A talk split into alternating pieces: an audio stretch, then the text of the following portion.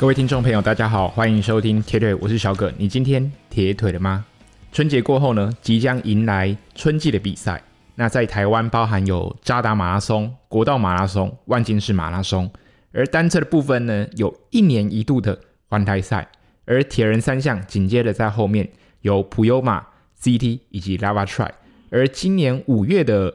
台湾，呃，有非常多的铁人赛，包含新增的澎湖。以及宜兰的铁人赛，还有大家熟悉的微风运河铁人赛。那当然，在三月份开始，呃，不论是国外的比赛，包含铁人三项，像是单车的春季古典赛，甚至在马拉松部分，东京、波马、伦敦，以及我们觉得非常可惜的鹿特丹马拉松，都会接续的一个登场。其实对台湾选手而言，好像没有什么太多休息的感觉。从冬天的台北马结束之后，接着呃一月稍微休息一下过年。其实过年距离普优马或者是 change 的比赛相对而言是比较近的。那如果呃像因为过年的时间有时候是在一月，有时候在二月。如果一月的话，我是觉得是比较好，可以放心过年，至少过年的压力不会那么大。那通常。在过年期间，压力最大的应该是准备渣打的跑友。那很多人是把渣打当做补考补课的一个方式，所以我自己觉得啊，呃，台北马跟渣打就有点像是一个考学测的学生，跟学测没考好，可能要去考职考的学生，或者是希望在职考能够再拼，就是成绩更好的这样子的一个比赛。那当然也有。朋友问我说：“诶，到底要选择在台湾比赛，就是可能他有像有一些有些人是可能抽到日本的马拉松，或者是他就是报名渣打嘛，那他要选择哪一个去破他的 PB？我个人觉得，如果是第一次出国比赛的话，我个人建议还是会把呃目标的赛事放在台湾，毕竟其实你去国外比赛。”尤其是第一次去，需要注意的地方还是非常多。尽管在国外比赛，它可能需要嗯有非常好的服务，有非常好的动线规划，甚至有非常好的补给，但是有很多东西是呃你会避免不了，包含你坐飞机或者是偷情所带来的一个疲劳。那我觉得在台湾比马拉松的唯一的缺点吧，应该就是相对如果你是呃，比较属于成绩比较好的跑者，你可能是在两小时五十分以内的，你是比较少能找到跟你一起跑的这样子的一个 pacer 或者是集团。但是，呃，另外一个缺点呢，就是天气相对的也不会到那么那么的稳定。那预计以渣打马拉松来说好了，过去渣打马有遇过霸王冷气团寒流。那以目前的天气预报来看，像扎达可能就会遇到。十五度到二十度的一个天气，那基本上如果是遇到十五度左右，那还 OK。那有时候可能如果天气比较没有那么寒冷，那到十八度到二十度，那相对的就没有那么适合破 PB 的一个天气。那如果是到国外比赛的话，相对的天气是稳定非常多。那不过真的是很多通行或者是你出国比赛的一些咩咩嘎嘎，可能会去影响到你的心情。那如果渣打在前面，我会我个人会觉得说，那你渣打跑完之后，那在不论跑好跑坏了，你也不用想着补考等等的事情。那你去国外，呃，旅跑第一次就当成放松，除除非你原本就是预计想要在国外拿下一个非常好的一个成绩。那通常第一次，我还是建议是带着比较开心的心情去放松的准备比赛就好。那剩下的。东西就吃吃喝喝逛逛街，那尤其现在日币，原本想说，哎，日币已经够低了，结果没想到日币的一个汇率呢，还继续的一个下探这样子。那当然，我想很多人在春节的时间呢，是抓紧时间练习的机会。那我一直觉得，像春节期间，就是大家可以好好的吃东西、训练、放松的一个时候。那当然，像我比较特别啊，我去年结婚呢，今年开始等于是。重新有了一个新的身份，过年就没有办法像过去这样可以随心所欲的练习。我想休息就休息。那你有时候可能必须要兼顾双方家人的一些行程，你会必须去将就着陪着他们，所以会少掉一些练习的一个机会。那我知道我上半年的事情会比较多，所以上半年也没有特别的一个比赛。那如果你是一个可以在春节好好训练的，我觉得春节是一个很适合嗯做大量训练，然后大量恢复的这样的一个时机是很好的。那当然，其实在，在呃国外，尤其是欧美国家，就是在北半球的欧美国家的选手，因为他们的冬季有圣诞节，所以大部分来说，过了十月、十一月应该是。呃，比赛的最后一个月份，像纽约嘛，就是放在十一月份。那除非他们是选择异地训练，不然基本上他们的 off season 的时间就是每年的十一月、十二月以及一月。因为冬天对他们来说，就是必须看老天爷的脸色。那有时候可能遇到刮风，或者是甚至是下雪的一个状态，他们就是必须得待在室内进行训练这样子。那对于台湾人的选手而言，刚好是相反，因为台湾的冬天除了北部可能会遇到比较湿冷的一个天气之外，其实大多数中南部的天气都是非常的好，那会遇到比较干冷的一个气候条件。那在这样子一个状况下，通常台湾的选手呢都会选择呃增强我们的那个耐力，但在国外选手而言，他们会选择在冬天进行比较多的速度或者是力量的一个练习。那等到冬天过后，等到春天阳光的日照比较多的时候，他们有比较多的从事户外耐力运动的一个时间，可以增加他们的一个有氧底子，所以他们反而会选择在冬天做一些力量的训练或者是速度的一个练习这样子。那其实不管国外选手他们或是台湾选手，其实主要的一个训练的安排还是必须依照我们每个人的。赛事规划去做一个调整，这样子。那今年的 PTO 改一个新的一个赛制叫 T 一百，那这个我想已经是从一月的一个新闻了。我想这个东西在今年而言，对铁人三项是一个非常重要的一个影响。那我自己会这样认为，就是 T 一百会渐渐的稀释掉一些参与 Ironman 或者是其他地方赛事的这样子一个人数。那尤其 PTO 今天将这个比赛规模变得更大，它让这个 T 一百成为这个巡回赛的这样子的一个制度变得更加的一个完善，同时也新增了更多的一个比赛场次。那这个比赛的日期呢，基本上是每个月份都会有，那从三月到十一月都有，像是三月就即将迎来迈阿密的一个比赛。那四月呢是新加坡，而五月在美国的一个加州，七月有伦敦，九月有伊比萨，在西班牙的一个离岛上面。那十月呢在赌城拉斯维加斯，还有十一月的一个杜拜。那杜拜呢就是就是过去大家都说，哎，新加坡是亚洲唯一的一个比赛。那新增了杜拜之后，那等于是亚洲有两场的一个比赛。虽然杜拜比较像。中东地区，不过它还是算属于诶西亚这样的一个范围。那 T 一百的总决赛呢，目前是设定在十一月。那当然地点以及规模目前还没有一个确定这样子。那从 T 一百这个比赛新增出来之后，未来你不论是职业选手或者是分龄选手，都可以参加这个比赛。那过去呢，像有一些比赛可能是以职业选手为主，那我想。T 一百之后，除了增加大家的参与性质，增加讨论度之外，我想开放更多的嗯、选手，一般分龄组的选手去参与，也可以增加 T 一百举办单位的这样子的一个收入，并且我觉得更重要的是，是让 T 一百这样子的一个距离，就是一百公里这样子一个距离，变成一个新的赛制。过去大家都是熟悉的哦，都提到哦，这个是七零点三。就是一一三，或者是二二六，那甚至是奥运的一个距离。那未来当这个 T 一百这个一百公里的距离变成一个大家更耳熟能详，或者是针对这样子的一个距离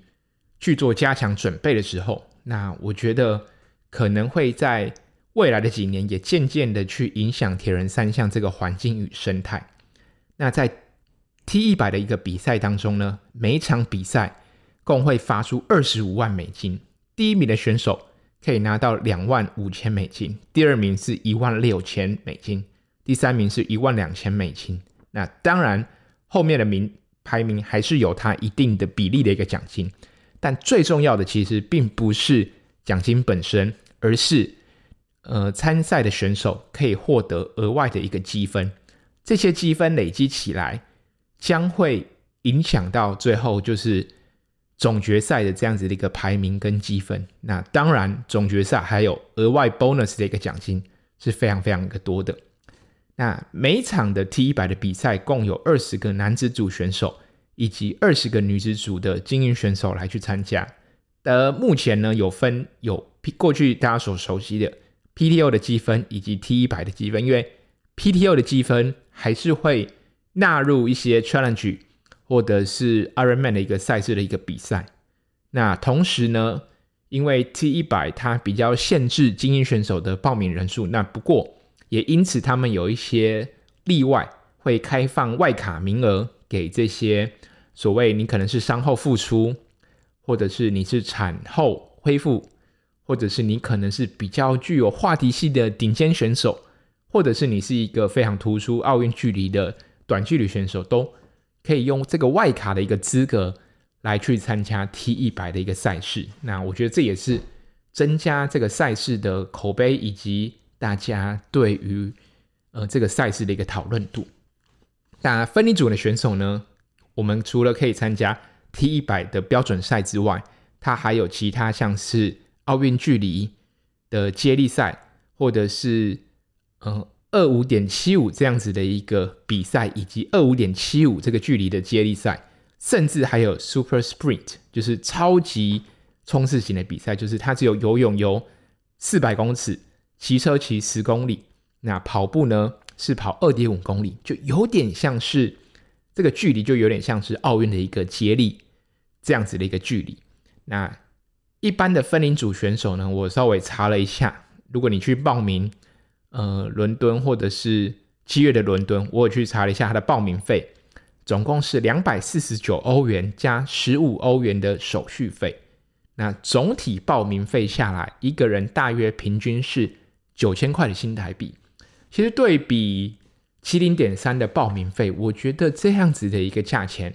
还算非常合理。那如果呃过去啊，呃有遇过就是七零点三的人数。报名非常多，或者是因为人数太多导致赛事品质下降的一个状况。那如果 T 一百可以把品质能够提升，同时也开放分龄组的选手可以上台领奖金，我觉得也可以增加很多分龄组，然后有比较投入在训练的这些选手参加 T 一百的一个意愿。毕竟说实在话，呃，参与铁人三项。的人最希望还是能够找到一个比赛的乐趣，然后能有参与才有讨论度。当大家都能够参与这项运动的时候，讨论度才会随之起来，而不是只是眼睁睁的看着职业选手参加。所以我觉得参与度对铁人三项这项运动来说还是非常重要。所以 T 一百它才会把一些距离有些做的。是标准的 T 一百，或者是像是呃有一种短距离的冲刺，或者奥运距离，就是开放给可能不同阶程度的选手来去做参加。那我想啊，未来有一天也甚至可能出现所谓的 T 两百，就是类似二二六这样子的概念出来。对，那就是 T 一百把它距离放大成两倍，或许这又会产生不同一个赛制。那这样子，这样子，未来这样可能的一个做法。会不会压缩到 Ironman 的市场？我觉得大家可以是不敢说期待，但是可以看到铁人三项的一种革新，一种新潮流的一个出现。那当然，今年比较是特别的一年，因为今年刚好遇上的是巴黎奥运，所以有一些短距离的选手，他可能把重心放在奥运上面，像是大家所熟知的挪威选手 Blumenfeld。他在三月八号跟三月九号那一周呢，就有阿布达比的 World Triathlon 的比赛，所以像 KB，他过去可能会在一些短距离的呃比赛上，跟 PTO 的赛场上去飞来飞去去参加比赛。那今年的 KB 就会专注在至少在奥运之前，他会专注在奥运的这样子的一个比赛。那等到奥运结束，他或许就可以利用所谓刚刚提到的外卡资格，因为他没有参加先前的 T 一百比赛，所以他后面或许可以用所谓的外卡资格来去参与，呃，七月份以后的 T 一百的一个比赛这样子。那像是大家所熟悉的一些选手，那 Patrick Long，还有 Lionel Sander、Joe Skipper 这些过去可能以二二六距离呃为主的这些选手，那他们可能在今年呢，就放弃了 T 一百，或者是他们选择参与 Ironman 的赛事。那这些选手呢，大部分啊都是大家比较耳熟能详，然后年纪也稍微比较大的一些选手。那我自己认为，在 T 一百的一个赛事公布之后，今年的短距离就是所谓奥运距离、中距离跟长距离的呃选手会分得比较清楚。像在去年二零二三年或者是二零二二年的时候，很多人就是可能在二二六 PTO 跟千里点三赛事就呃接着等于是跳动来去比赛。那有些人可能是奥运距离跟 PTO 的赛事来去做跳动。那今年有这个巡回赛，又有奥运距离下来，那大家就会嗯，你是以二二六。为主的一个选手，那你可能就专注在二二六，那把目标放在呃下半年的 Kona 以及尼斯的一个比赛。像今年呃长距离，像是 Laura Philip 这个女子选手，她今年呢就会想去在尼斯获得一次世锦世锦赛的一个冠军，所以 Laura Philipp 并不会参与今年的 T 一百的比赛。而去年的 Kona 冠军 Lucy Charles Buckley，他就说了，他已经在呃自己的平台说，今年他就是专注追求 T 一百的一个系列赛，然后会放弃参与尼斯的这个比赛，等于是他直接放弃卫冕 Ironman 世锦赛的这样子的一个呃名名额跟名分这样子。那在短距离的部分呢？呃，奥运选手主要会参加奥运以及像是 Super Try 的一个赛事。那 Super Try 赛事在今年，呃，也是被改名，就原本它的名字叫 Super League，就是今年就改成 Super Tri 这样子的一个名字。所以从今年啦，我自己会觉得赛事选手会区分的非常清楚。那各个不同领域的一个距离都有非常值得一个呃观看的一个项目。所以大家还是可以值得期待。那等到奥运年过后，也就是二零二五年，或许大乱斗的这样子的一个状况，可能又会重新产生。好的，那节目最后来跟大家分享，就是今明年二零二五年的双北世界状元运动会，现在已经可以开始网络报名。不过这也不是广告，因为我跟大家宣布这个，就是因为我自己也有报名，我报名了两个项目，一个是。标准铁人三项的比赛，另外一个是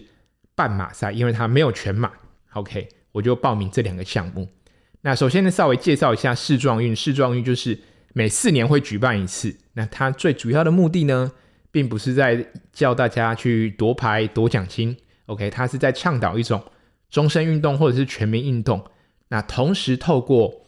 所谓世壮运的这样子一个比赛，能够结合当地的观光旅游。然后用运动的一个方式，让这个城市、让这个国家能够借此能够行销出去。那从一九八五年开始，在加拿大、丹麦、澳洲、美国、意大利等等的地方都有举办过世壮运。那其实，在二零二一年的时候，日本也要在关西举办世大运，不过因为疫情的关系，延长至二零二七年。所以从二零二一。呃，之后就是二零二五，那二零二五就是明年的双北结束之后，是呃比较特别，就隔两年，就到二零二七年才会有，就就有下一届的这样子日本关系举办的世界壮年运动会。那报名的名，呃，所谓的一个资格呢，你只要超过三十岁的人都可以报名。也就是说，超过三十岁的人，你就被奥委会认定你是属于高龄的一个选手。那超等于是我们的听众啊，嗯，从后台看了一下数据，有五分之四的听众呢都有资格能够参加。所以我想，三十岁以上就可以说自己是倚老卖老。我觉得这个是在自装运的标准来说是有可以用这样的一个说法。那从二月十七到四月十七，你只要报名就可以打七折。那四月十八到九月十七呢，是打八折。国内选手报名的话是三千六百块，所以刚七折就是三千六再打七折。那国外选手呢比较贵哦，是七千五百块。不过如果像二零二五年你想要去关西参加世壮运，呃，以这次我看的资讯说明，像国外选手。虽然比较贵，七千五百块，但他报名的时候一样享有早鸟的优惠，但同时它这个价钱里面是附有交通票卡的，所以像双北他们交通相对于其他县市比较便利，它就可以使用这个交通票卡来去做通勤。那当然，这不只限于在参与比赛，在平常平常观光的时候，或者是你想要去旅游交通的时候，都是可以使用的。那在市状运，今年总共有三十五个种类，两百八十个项目。那如果你再把性别分龄分级算进去的话，总共有一万一千六百八十八个小项目。而刚提到，我是报名五月二十四的标准铁人三项，那这个地点呢是在梅花湖。那五月二十五呢是在呃北市府参加半马的一个比赛。那当然，因为这个市壮运是属于奥委会底下的呃一个机关，应该说主要的一个协会啦，对，这样子的一个赛制。所以，像如果是报名铁人三项的一个选手，就基本上就是只能依照呃标准铁人三项奥运的规定的，就是我们只能骑公路车，然后不能加休息把。对，那在我们的三铁服。或者是我们的一个装备上面，因为一些政治的一个因素，所以不能出现哎中华民国国旗这样子的一个 logo。那如果你有出现，可能就会被裁判邀请离开这样子的一个会场。当然，现场的民众是可以挥舞国旗，不过就是选手的装备有出现在身上的，就是不能，应该是不能出现。就是我们国家的一个国旗，这个是要特别注意一个地方。那刚提到这个报名费是三千六百块，你可以报名最多三个种类七个项目，也就是说你今天报两个项目也是三千六百块，然后报名七个项目也是三千六百块。那如果你是在这个七折的优惠价格这个时间之内，你就是三千六打七折，你可以报名七个项目，你三千六。打七折，这样多少？我算一下啊，三千六打七折，这样是两千五百二十块。你再除以七个项目，你等于你报名一个项目只要台币三百六十块钱。这个比外面所有参与的几乎任何一个比赛跟项目还要便宜。虽然他没有提供奖金，不过你可以在这个双北，嗯、这个又是在。这样那个那样一个时节，能够跟大家一起参与比赛，我觉得是非常非常的一个棒。那我自己个人认为，从二零一七年台北市大运开始，我是一个以市民跑者、以一个呃田径迷的角度去看二零一七年的世大运，我自己会觉得说，呃，台北市或者应该是说北台湾办的真的非常非常的一个不错。那为什么北台湾它可以去举办？这个双北世壮运，我觉得最主要就是因为北台湾有过去世大运以及其他大型运动赛事的一个经验，都是有非常好的一个基础。那最最最主要，我觉得还是因为交通的便利性。刚刚提到国外选手报名比赛，它里面是有附赠一个交通的一个票卡。那从我自己是台中人的身份去看呢、啊，真的是只有桃园以北。双呃，严格来说啦，台北双北的公车部分是比较属于及格的一个范围。那台北跟双北又有捷运这样子的一个横跨，所以对于国外选手来说，在双北比赛的交通生活方面还是非常的友善。那在桃园以南，你的客运啊，就算做的再好，其实都没有那么方便，你必须很多时候都是要开车去做通行。那这对于观光或者是推广一个城市，可能就是有非常非常大的一个困难度。那再来就是。大家可以看到，如果你是生活在北台湾的一个听众朋友，我想我们很多时候，呃，运动中心这个样子的一个场馆，其实已经融入大家的生活当中。其实过去也只有呃北部有所谓的运动中心，像我可能比较常去的是中正运动中心，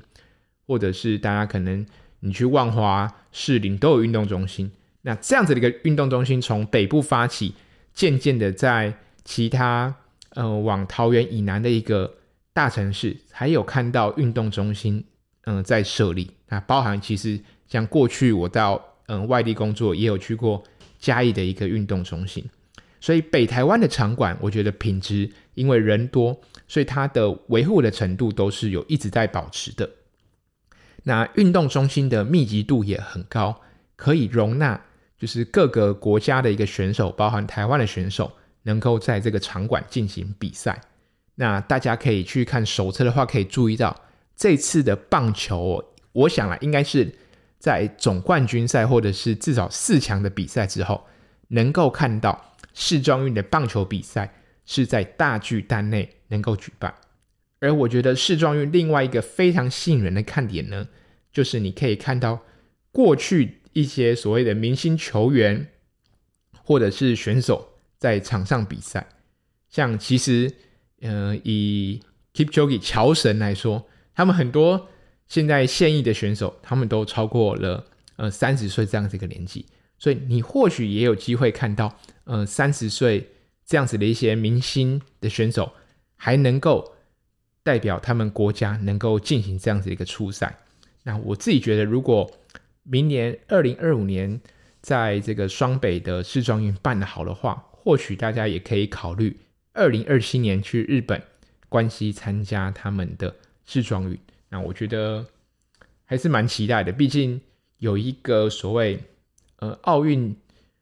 奥委会下面这样子的一个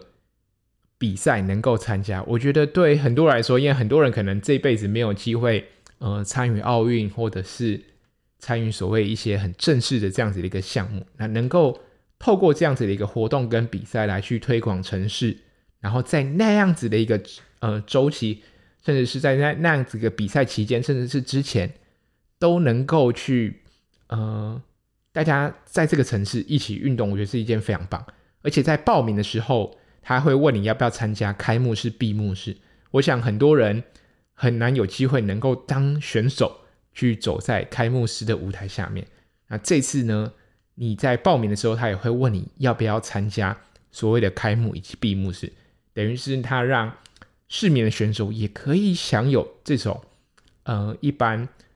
职业选手、精英选手这样子规格的一个待遇。另外，我觉得可以提到一点，就是刚好二零二六年呢、其实是有县市长的选举，而双北绝对是大家主要的一个战区，所以明年二零二五年，他们地方政府。一定会想办法把这个所谓国际级的赛事做到最好，所以大家是可以期待一下这样子的一个赛事品质。虽然不得不承认，我们很多的时候，呃，很多政策或者是很多的一个做法会受到呃政党的影响，但也是因为呃，那在这样子的一个双北地区举办比赛，那地方政府会有压力，就势必的会让很多的细节能够做到位。不想被看见一些浮不上台面的事情，被媒体做一些炒作，所以他们会尽可能的让比赛做到最好。好的，今天的节目就到这边。如果你有兴趣参与明年二零二五年的世壮运，可以把握现在所谓早鸟的一个优惠价去报名。那有机会，大家明年也可以在场上相遇。好，今天的节目就到这边，我们下一集再见喽，拜拜。